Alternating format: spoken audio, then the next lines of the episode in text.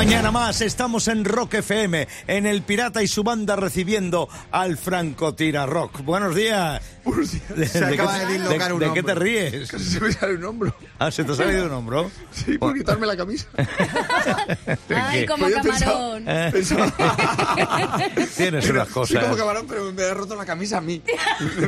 Fíjate lo débil que soy.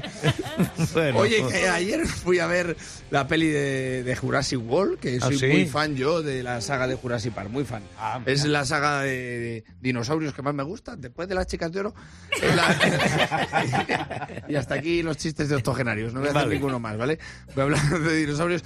Jurassic Park mola la explicación que daban en la primera película, que los mosquitos picaban a los dinosaurios Sí. y entonces eh, luego la resina de los árboles atrapaba al mosquito que conservaba la sangre del dinosaurio dentro, entonces millones de años después se la extraían el ADN del mosquito que tenía la sangre de AE y Jurassic Park. Claro.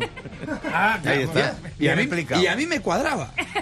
Digo, fíjate qué coherente todo, ¿eh? Sí, sí. Coincidencia, alguna coincidencia había. Ah, sí, a ver, alguna. el mosquito picaba al dinosaurio, que ya tenía que tener el aguijón potente el mosquito, Sí. porque el dinosaurio piel de cuidársela con neutrógena no tenía. O sea, o sea, no, no, o sea, las manos suaves no las tenía, ¿sabes? No. Los mosquitos tenían que tener un aguijón que en aquella época los llamaban unicornios.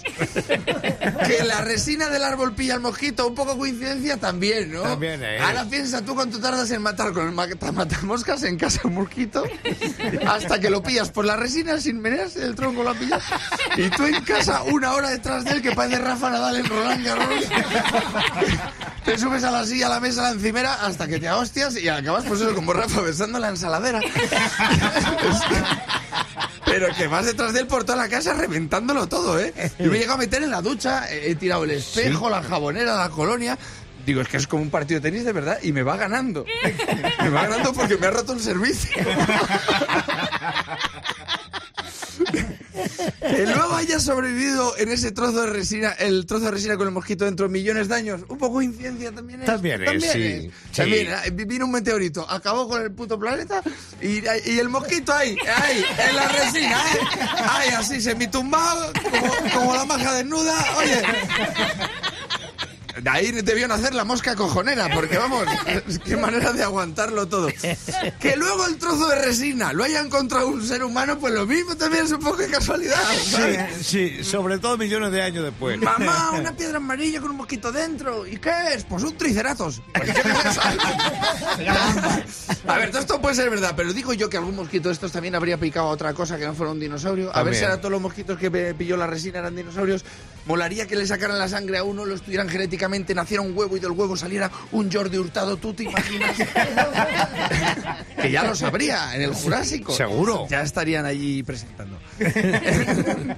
Ahora, te voy a decir una cosa. A mí que me parece cruel que hayan desaparecido los dinosaurios, pero lo que más cruel me parece es que le pique la nariz a un tiranosaurio rex. ¿Por qué? Tú te imagínate con esos bracicos y esa nariz. Eres el rey del mundo, eres el rey del mundo. Y tú ahí intentando braceando como un perrete en el agua. ¿Tú te imaginas qué indigno el resto de dinosaurios mirándote y riéndose? Eh, sí, nos comerás, pero matabas por un ventolín ahora, ¿eh? ¿Eh? Un pañuelico, ¿eh? ¿eh? Eh, soy el rey, es el rey del mundo y no me puedo rascar la tocha que dirán, me cambiaba yo por un perro policía. Ahora mismo, ¿eh? Que me puedo tocar la nariz y si me apetece me puedo lamer las buenos días.